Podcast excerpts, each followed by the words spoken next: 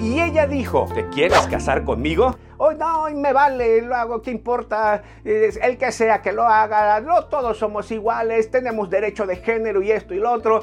Y se perdió, parece, esos valores bonitos. Me quedo con la película en blanco y negro. Me quedo con esa película de romanticismo, de flores, de cortejos.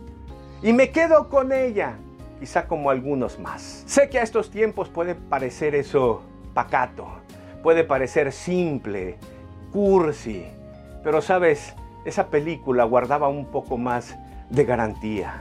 ¿Y por qué digo esto? Por los resultados que vemos hoy.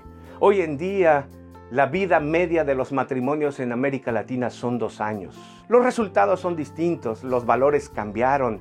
Algunos dicen que mejoraron, pareciera como que empeoraron. ¿Cuál es tu pensamiento? Escríbenos algo ahí donde estás. Para muchos chicos hoy todo da igual. No parece que importara.